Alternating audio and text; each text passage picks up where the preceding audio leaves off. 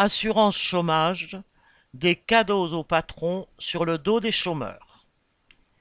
Les organisations patronales et syndicales, sauf la CGT et la CGC, viennent de signer un texte devant déboucher sur la convention de l'assurance chômage valable jusqu'en 2027. Le patronat y gagne quelques milliards payés par les cotisations des travailleurs et par de nouvelles économies sur les allocations.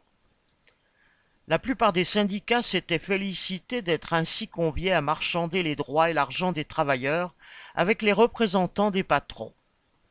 Les dés étaient pipés dès le départ, tout étant cadré par une lettre des services de borne qui fixait à l'avance les grandes lignes.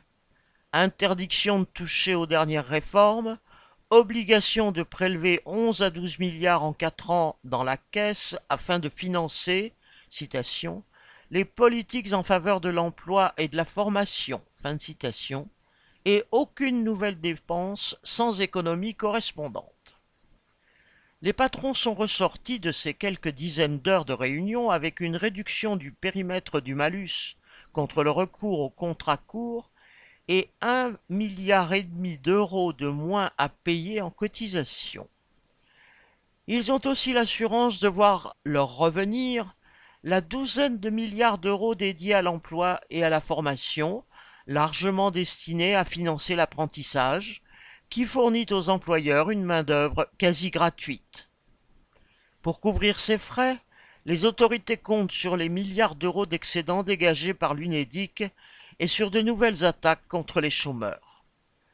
Les mois de 31 jours, seuls 30 jours seront indemnisés, les jours en question étant reportés en fin de droit, c'est-à-dire qu'ils seront perdus pour tous ceux qui auront retrouvé du travail avant la fin de leur période d'indemnisation. Les aides pour les chômeurs qui tentent de créer une entreprise seront nettement réduites et des mesures en faveur des intermittents concédées fin octobre sont annulées.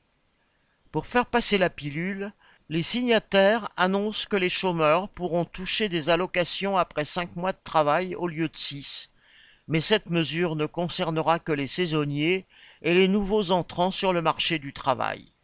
Les allocations ne seront plus dégressives à partir de 55 ans au lieu de 57 ans actuellement, mais la garantie du maintien du droit aux allocations jusqu'au départ à la retraite commencera à 64 ans au lieu de 62 ans.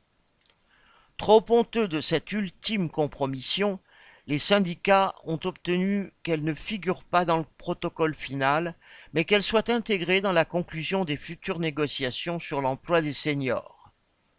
Avant de donner son aval, le gouvernement fait de se demander si le texte n'est pas trop favorable aux chômeurs. En tout cas, que l'assurance chômage soit déficitaire ou qu'elle dégage des milliards d'excédents, le patronat sort toujours gagnant de ces discussions au sommet. Sacha Camille